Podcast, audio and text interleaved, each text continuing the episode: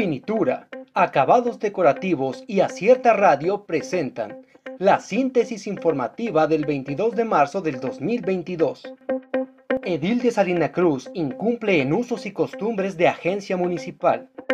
Pobladores de la agencia de San Antonio Monterrey salieron a manifestarse en contra del edil de Salina Cruz, Daniel Méndez Sosa, luego que éste violara sus usos y costumbres para la elección de sus nuevas autoridades. Con decreto, AMLO declara área natural protegida al lago de Texcoco. El presidente Andrés Manuel López Obrador emitió un decreto en el Diario Oficial de la Federación para declarar área de protección de recursos naturales a todo el lago de Texcoco. Paro Nacional de Transportistas contra la Inseguridad en Carreteras.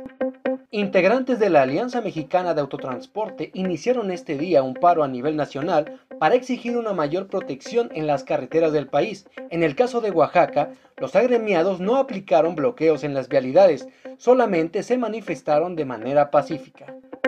Pandemia se encuentra en sus niveles más bajos en México, señala López Gatel.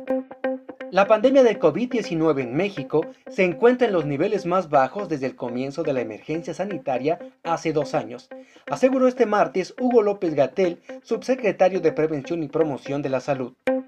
AMLO acusa clasismo por críticas a Vendimia en Aeropuerto Internacional Felipe Ángeles. El presidente Andrés Manuel López Obrador minimizó este martes la entrada de vendedores ambulantes a la inauguración del Aeropuerto Internacional Felipe Ángeles en Santa Lucía y calificó de clasistas a quienes criticaron que en dicho evento se introdujeran algunas mujeres a vender comida. Infantes infectados con COVID-19 cuentan con anticuerpos más potentes. Los niños infectados con COVID-19 tienen niveles más altos de anticuerpos contra el virus que los adultos, reveló un estudio realizado por científicos de la Universidad Johns Hopkins de Salud Pública en colaboración con los Centros para la Prevención y Control de Enfermedades. ¿Quiénes son los beneficiados del pago retroactivo de la pensión bienestar?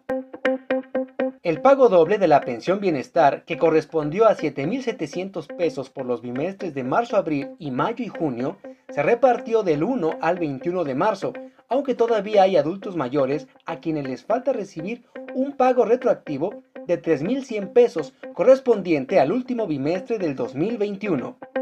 Renovallantas y Muelles de Oaxaca y Acierta Radio presentaron la síntesis informativa. Escúchanos el día de mañana con más información. Síguenos en las redes sociales como Acierta Oaxaca. Visita nuestra página web www.acierta.mx.